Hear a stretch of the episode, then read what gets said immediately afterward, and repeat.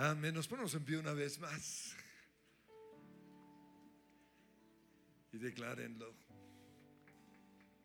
Creo que eres asombroso Dios, eres asombroso Dios, con lo que te he visto hacer, como no voy a creer, eres asombroso Dios, y tú sanas por amor,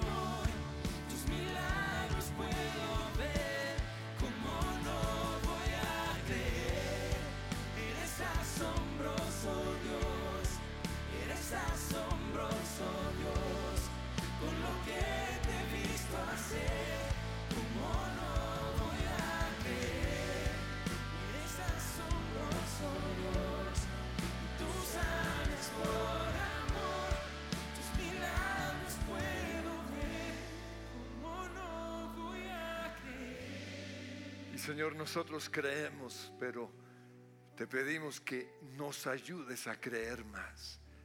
Quita toda duda, toda incredulidad.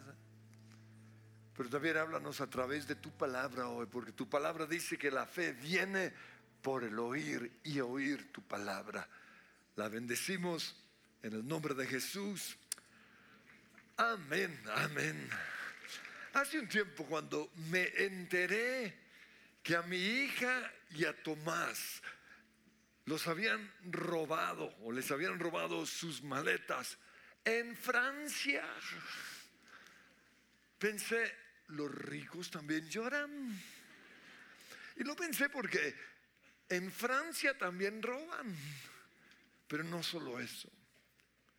Pensé en esa frase porque mi hija siempre ha sido muy bendecida. Pero de repente hace un tiempo las cosas empezaron a salirle un poquito mal. Y por eso pensé que al igual que los ricos, que también lloran, nosotros los que amamos a Dios, también lloramos, también pasamos por pruebas, también nos enfermamos. Las cosas no siempre nos salen bien. Pues en Mateo 5:45 Jesús dijo, el Padre que está en el cielo da la luz de su sol tanto a los malos como a los buenos. Pero también envía la lluvia sobre los justos y los justos por igual. Pues la semana pasada estábamos a dos días de volver a Colombia, cuando saliendo de un almacén, sin darme cuenta, se me cayó la billetera. Y no nos dimos cuenta de mi pérdida, sino 30 minutos después en otro almacén. Cuando me bajé, dije, ay, ¿dónde está la billetera? Así que volvimos a- al primer lugar y preguntamos si alguien lo había devuelto y nos dijeron que no. Así que al día siguiente, cada hora los llamaba para ver si habían devuelto mi billetera, porque estaban todos mis documentos, mis tarjetas y todo. Y me dijeron no. Por eso se me ocurrió que quizás en el segundo lugar se me había caído eh, la billetera al bajarme del carro. Así que fui a ese almacén y les conté todo. Y me dijeron, no, aquí no han traído nada. Pero la niña me dijo, le sugiero que vaya a la estación de la policía. Quizás el que lo encontró lo llevó hasta allá. Yo pensé, ah, sí, cómo no. O sea, como a un kilómetro de distancia. Sin embargo, decidí mirar en Google Maps estaciones de policía. Y había un poconón. Así que ubiqué al que estaba más cerca de- del lugar, en- del primer lugar, y decidí llamar. Y la niña que me respondió, una policía, ah, le conté todo. ah, y ella fue y buscó en el lugar en donde entregan todo. Y al rato volvió y me dijo, no, no hay nada. Pero a la distancia oía otra decir, una billetera la acaban de traer. Y ella lo abrió y dijo, sí, aquí está todo, hasta unos dólares. Nos fuimos rápidamente y recuperé mi billetera. Y entonces ah, la niña dijo, usted sí es muy de buenas. Y yo pensé, no, de buenas no, soy bendecido. Pero, pero, pero, no se me emocionen tanto. Porque en otras ocasiones Dios no me ha ayudado en la pandemia. Montando mi bicicleta, se me empañaban las gafas. Entonces las ponía en el bolsillo y perdí dos gafas. E hice la misma oración. Le dije, Señor, tú todo lo sabes. Tú sabes exactamente en qué lugar, ¿no? Del bosque o por donde me meto, en qué lugar están esas gafas. Guíame. Y salía guiado o confiando que el Espíritu Santo me estaba guiando y no encontré nada. Y es así que las necesitaba. Pero ¿por qué? Precisamente porque Dios hace salir su sol sobre malos y buenos. Pero también en otras ocasiones hace llover sobre justos e injustos. En mi vida yo he tenido días de sol pero también días de lluvia. El mismo Dios que usó a esa niña para decirme que fuera a la estación de la policía. El mismo Dios que me mostró exactamente a cuál estación llamar, pero también que sucediera en el momento exacto porque si hubiera llamado unos minutos antes, no hubieran tenido mi billetera. Ese mismo Dios que me ayudó con mi billetera, no me ayudó con mis benditas gafas. Sin embargo, Dios es bueno cuando nos ayuda, pero Él sigue siendo igual de bueno cuando no nos ayuda. Él es bueno cuando nos sana, pero sigue siendo igual de bueno cuando no nos sana. Él es bueno cuando responde nuestras oraciones, pero también sigue siendo bueno cuando no la responde. Por eso les pregunto, ¿cómo es tu Dios? Porque mi Dios es bueno. Dice el Salmo 34.8, prueban o prueben y vean que el Señor es bueno. El Salmo 107, versículo 1 dice, den gracias al Señor porque Él es bueno. Su gran amor perdura para siempre. El Salmo 145, 17 dice, el Señor es justo en todos sus caminos y bondadoso en todas sus obras. Y en el Salmo 100, versículos 4 al 5 dice, entren por sus puertas con acción de gracias, vengan a sus atrios con himnos de alabanza, denle gracias, alaben su nombre, porque el Señor es bueno. Y en su oración, David le dijo al Señor en el Salmo 86.5, oh Señor, eres tan bueno, estás tan dispuesto a perdonar, tan lleno de amor inagotable para los que piden tu ayuda. A mí no me gustan los testimonios de las personas que cuentan todo lo bueno que Dios ha sido con ellos. Y luego dicen, y eso me pasó porque Dios me ama. No me gusta porque están insinuando que si a mí Dios no me ha bendecido de la misma manera, no me ama. Que si Dios no ha oído una oración, no me ama. O si Dios no me ha sanado, o no me ha protegido, o no me ha bendecido, no me ama. Pero no es así. Porque Dios hace salir su sol sobre malos y buenos y hace llover sobre justos e injustos. Dios nos ama y Él es bueno cuando sale el sol, pero también cuando llueve.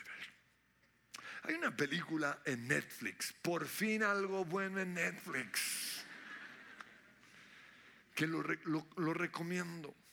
El título en inglés es I Still Believe, yo todavía creo. Pero en español le pusieron disque mientras estés conmigo, nada que ver. Pero es la historia de Jeremy Camp, un cantante cristiano muy conocido en, eh, a comienzos del en el 2000, que se enamoró de una niña que conoció en un grupo de oración. Y esta parte de la película me encanta porque así conocí a mi esposa.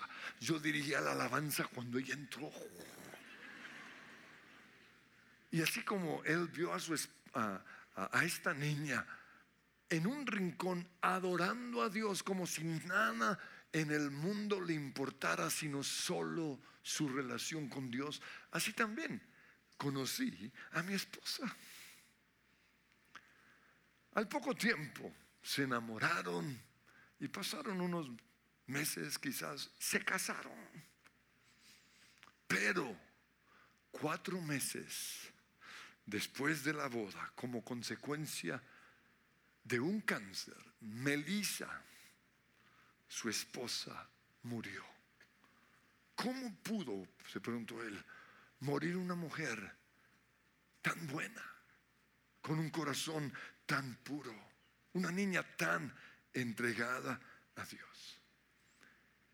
Mientras ella estaba enferma, Jeremy estaba seguro que Dios la iba a sanar, pero no fue así. Sin embargo, él en ese tiempo de prueba, después de su muerte, se fortaleció con lo que ella dijo en, en su cama antes de morir. Si la vida de una sola persona es cambiada por mi prueba, valió la pena. Y así fue. La vida de muchas personas fueron y, aún hoy todavía siguen siendo bendecidas gracias a su prueba, incluyendo la futura esposa de Jeremy Camp.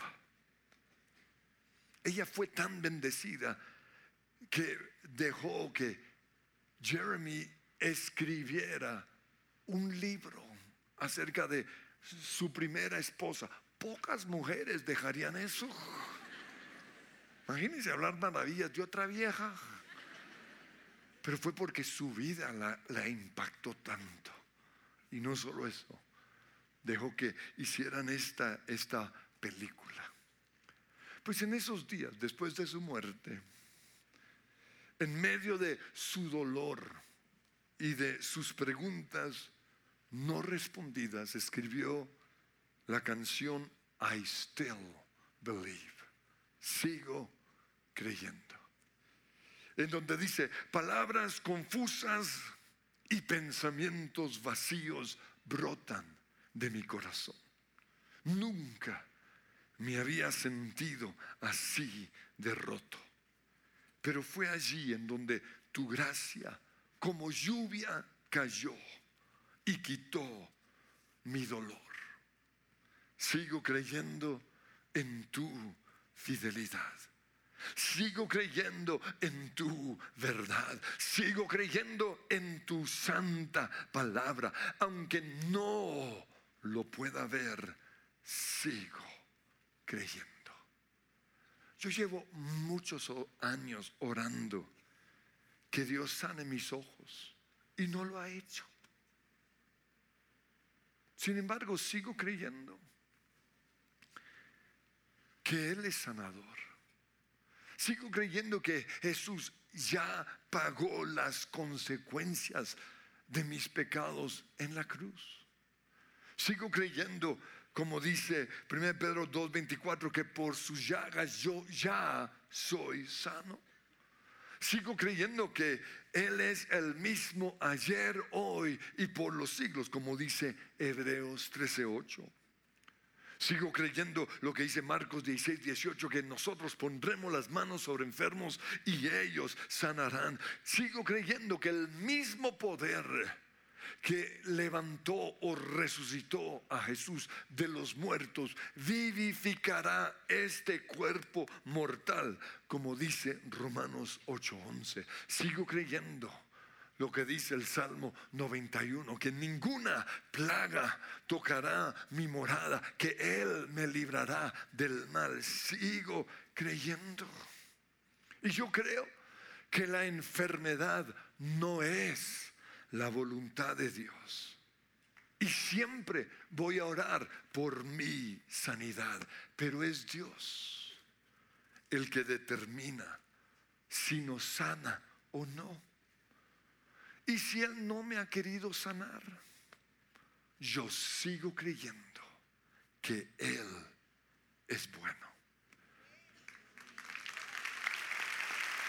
Ahora, también me tocó aprender a vivir con una condición física, con un problema en mi columna.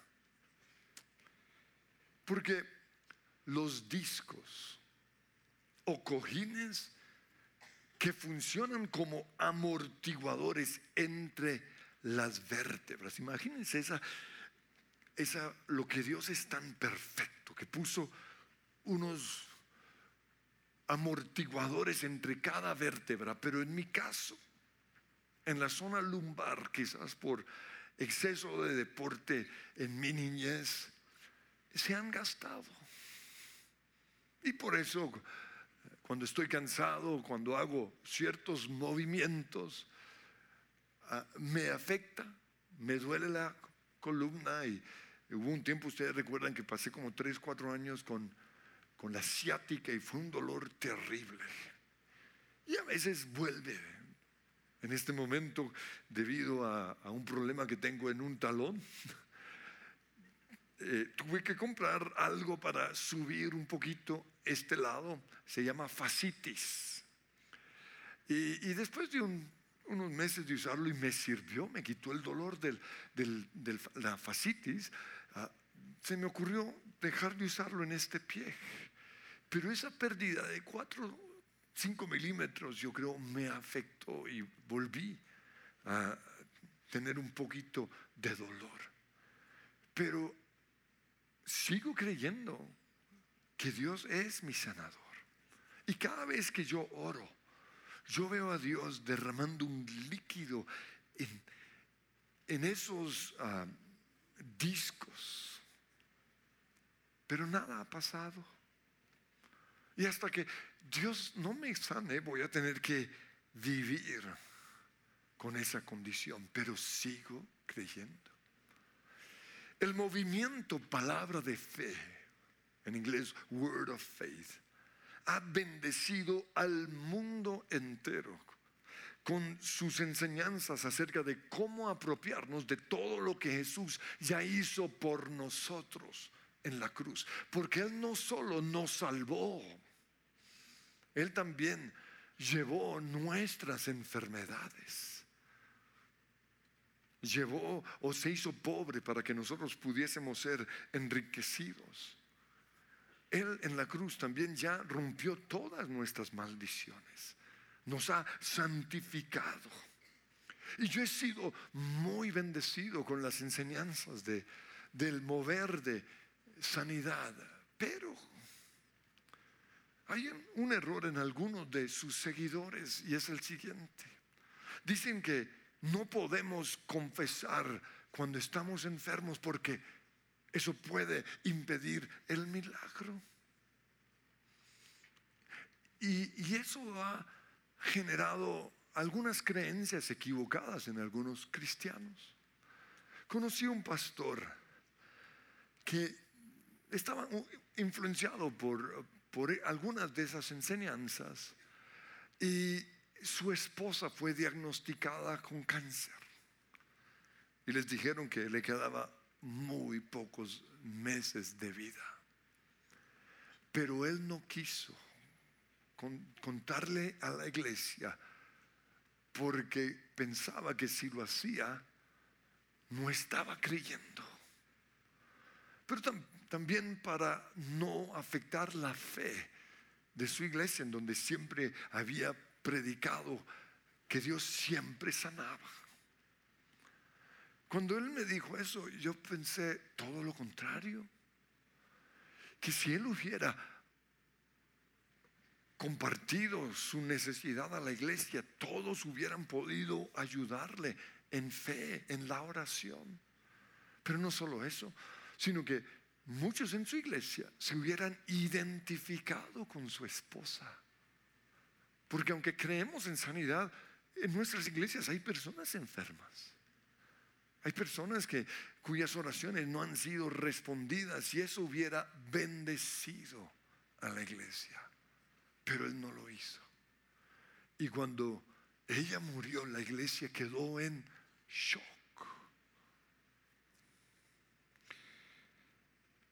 La gente necesita saber que la Biblia también dice que así como Dios envía el sol sobre justos e injustos, Él también permite días de lluvia, tanto sobre los pecadores como los que hemos sido declarados santos. Pues el primer fin de semana que Henry volvió a la iglesia, volvió aquí a dirigir alabanza después de haber perdido a su hija Amelia. Le tocó cantar la canción No me digan que él no puede. Y es una canción en donde le decimos a nuestros demonios, a nuestras fortalezas mentales y a nuestra incredulidad, yo he visto tu fidelidad en mí. Vi milagros que no pude comprender. Hay belleza en lo que no puedo entender. Creo que eres asombroso Dios por lo que te he visto hacer, ¿cómo no voy a creer? Y luego empezamos a enumerar los milagros. El cáncer Él puede sanar y muertos resucitar. No me digan que Él no puede. No me digan que Él no puede. Lo he visto restaurar al cuerpo y dar sanidad mental. No me digan que Él no puede. Vi familias restauradas y los pródigos volver. He visto almas liberadas y aflicciones vi romper. No me digan que Él no puede. Pero después de lo que Henry vivió con su esposa Tuti, esa no era una canción que su carne quería cantar, pero era lo que él necesitaba. Y yo creo que después de una prueba, entre más rápido volvamos a nuestra vida normal, a nuestras rutinas, mejor. Porque ese es el tiempo que el enemigo aprovecha para poner mentiras en nuestra mente. Pero mientras él cantaba, él realmente lo que estaba diciendo, pensando en lo siguiente, yo he visto su bondad en mí, en la pérdida de mi hijo y en salvar la vida de mi esposa. Y como Henry nos compartió en su mensaje la semana pasada, Dios finalmente le respondió su pregunta acerca de por qué Dios no siempre nos da lo que queremos. Dios le respondió esa pregunta con Hechos capítulo 12, versículos 1 al 3. A mí me bendijo ese mensaje. Porque ahí dice, en ese tiempo el rey Herodes hizo arrestar a algunos de la iglesia con el fin de maltratarlos. a Jacobo, hermano de Juan, lo mandó matar a espada. Y al ver que esto agradaba a los judíos, procedió a prender también a Pedro. Pero mientras mantenían a Pedro en la cárcel, la iglesia oraba constante y fervientemente a Dios por él. Y la Biblia nos dice que Dios mandó un ángel para que lo sacara de la cárcel. Y luego nos dijo, el mismo Dios que respondió la oración de Pedro, no respondió la oración de Santiago. Y nosotros creemos, o más bien tenemos que ver la bondad de Dios, tanto en el milagro de Pedro, pero también en la muerte de Santiago. Nosotros tenemos que ver la bondad de Dios en el milagro de mantener con vida a Tuti, pero también, aunque no lo entendamos, en la muerte de Amelia, su hija. Por eso pregunto, ¿por qué solo vemos la bondad de Dios en lo bueno, pero no en las pruebas? ¿Por qué no vemos el amor de Dios en el dolor? ¿Por qué pensamos que Dios no es bueno si no nos da lo que queremos, si no nos sana o si no nos protege? Es que Dios es bueno cuando responde nuestras oraciones, pero es igual de bueno cuando no la responde. Dios es bueno cuando nos sana, pero es igual de bueno cuando no nos sana. En los tiempos bíblicos el, no tener hijos era una señal de humillación y vergüenza para las mujeres. Natalia nos predicó acerca de eso, la competencia entre Raquel y Lea por tener hijos. Pero tanto en la Biblia como aquí en la iglesia hay mujeres buenas que aman a Dios, pero no han podido tener hijos. En el caso de Raquel, Dios respondió su oración y le dio un hijo.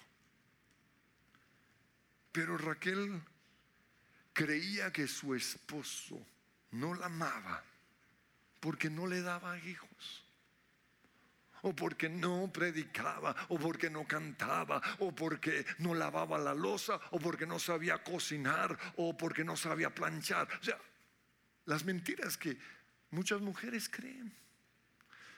Ella no entendía que Jacob la amaba a ella, no lo que ella le daba o lo que ella le hacía, él simplemente la amaba a ella. Pero como ella no entendía eso, cuando Dios le dio su primer hijo, lo llamó José, que significa viene otro, pero Génesis 35, 16 dice que Raquel dio a luz, pero tuvo un parto muy difícil. Y en el momento más difícil del parto, la partera le dijo, no temas, estás por tener otro varón, como, hey, buenas noticias, le vas a dar a tu marido otro hijo. No obstante, ella se estaba muriendo. Y en sus últimos suspiros alcanzó a llamar a su hijo Benoni. Pero Jacobo su padre le cambió el nombre y lo llamó Benjamín.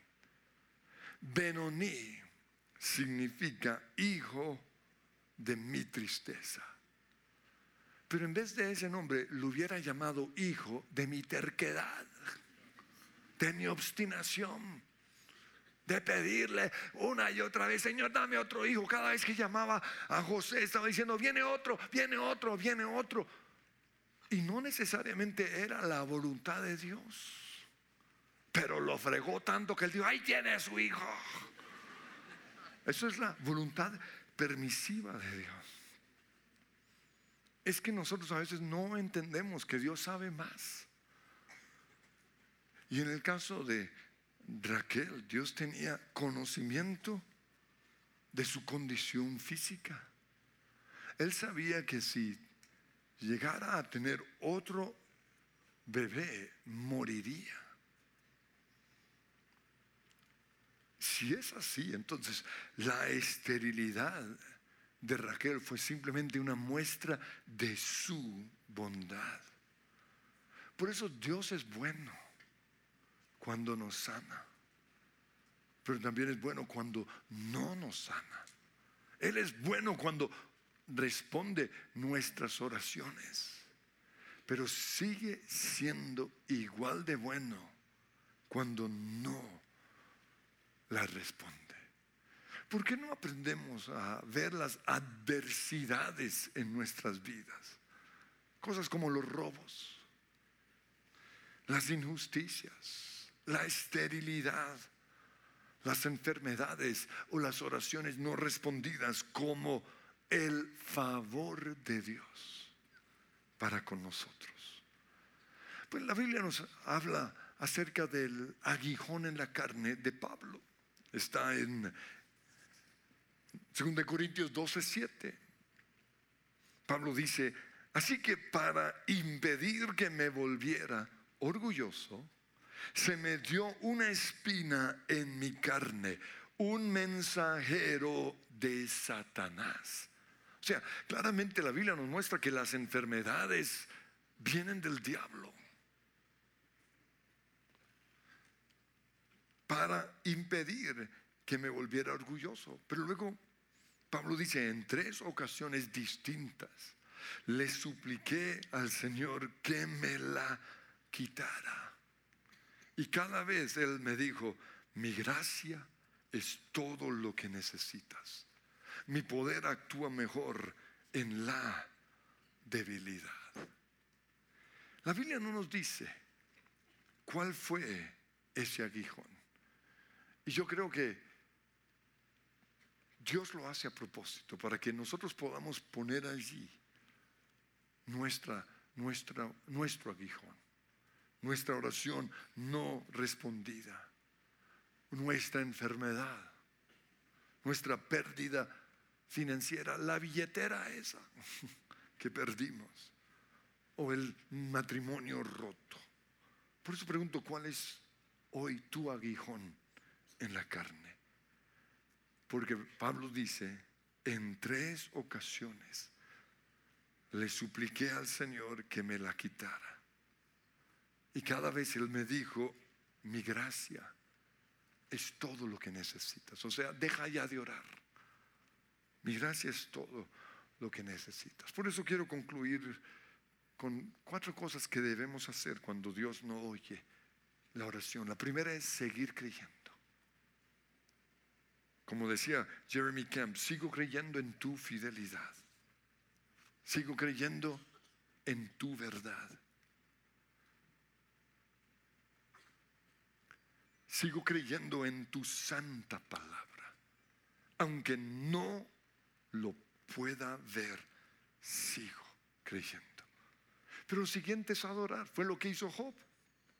La Biblia dice en Job 1.20, que al llegar a este punto, cuando lo perdió todo, Job se levantó, rasgó sus vestiduras y luego se dejó caer al suelo en actitud de adoración. Y a pesar de todo esto, Job no pecó ni le echó la culpa a Dios, sino que le dijo, bendito sea el nombre del Señor. Lo tercero es someternos a la voluntad de Dios.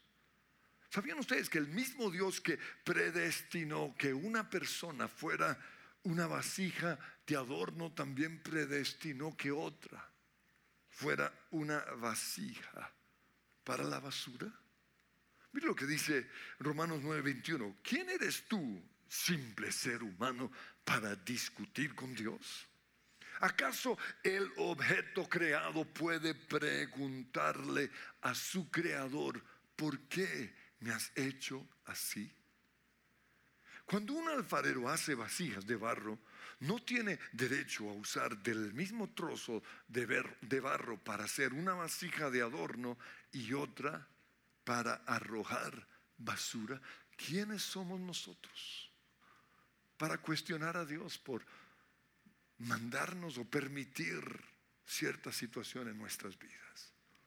Pero por último, descansar en el poder de Dios. Mi gracia es todo lo que necesitas. Quiero que nos pongamos en pie y vamos a tener unos minutos de adoración, de oración. Y, voy a pedir quietud. No entiendo por qué personas salen. No es un momento para eso. Dios quiere hacer milagros. Pero el primer milagro es cambiar nuestra mente.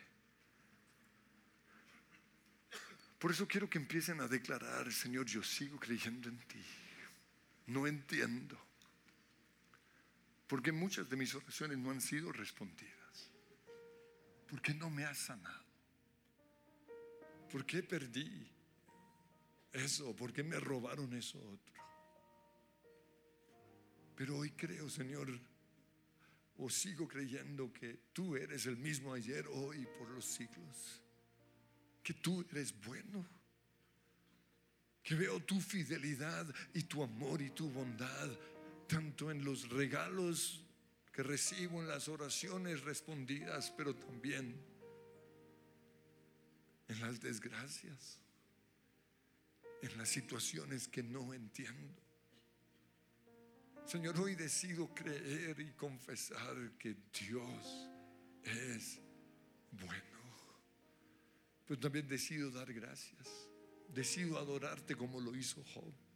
Levantar mis manos en medio de mi tormenta, en medio de mi desierto, en medio de, ese aguacero así como lo, levanto en medio de la sanidad y en medio de las respuestas a mis oraciones.